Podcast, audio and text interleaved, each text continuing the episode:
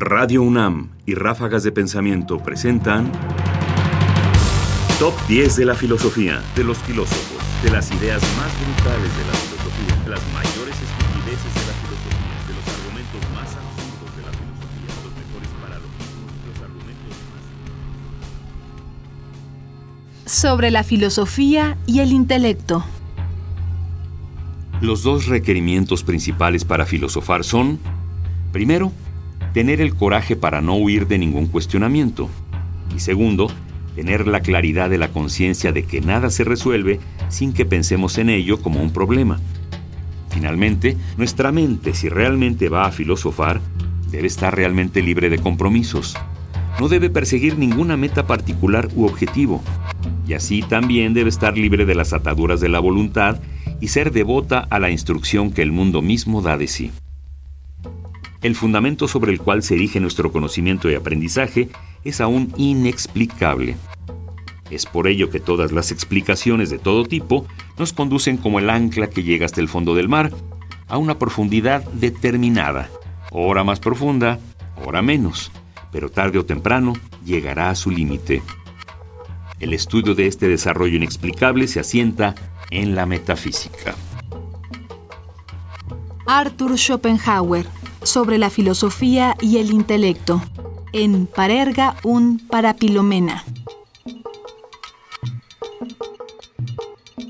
Lo que Schopenhauer propone para el filósofo se sostiene todavía hoy en día y debería de ser en realidad un requerimiento para todo aquel que se proponga pensar. El punto de partida es no huir de ningún cuestionamiento, pero hay que subrayar que para hacerlo se necesita coraje. Es más fácil siempre el dogma, o al menos una certidumbre que sirva como tal, que aceptar entrar en la profundidad de la zozobra de la duda.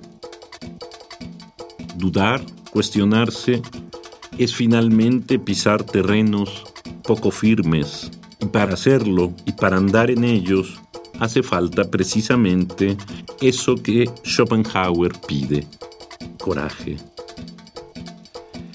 Pero además, el coraje es necesario para tener la claridad de que no vamos a resolver nada hasta que no lo planteemos como un problema, algo que finalmente a todos nos debería resultar de un cierto provecho.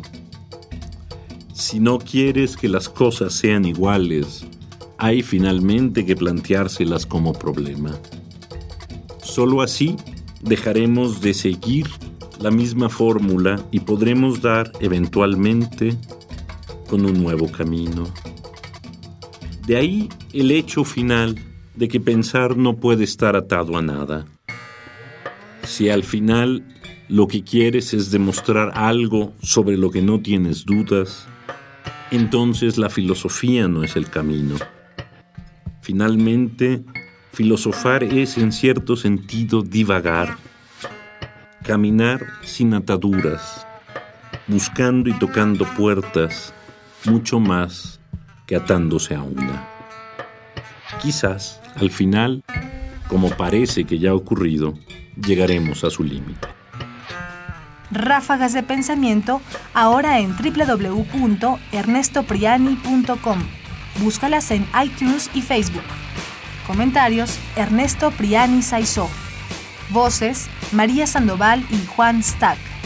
Controles técnicos: Francisco Mejía. Producción: Ignacio Bazán Estrada.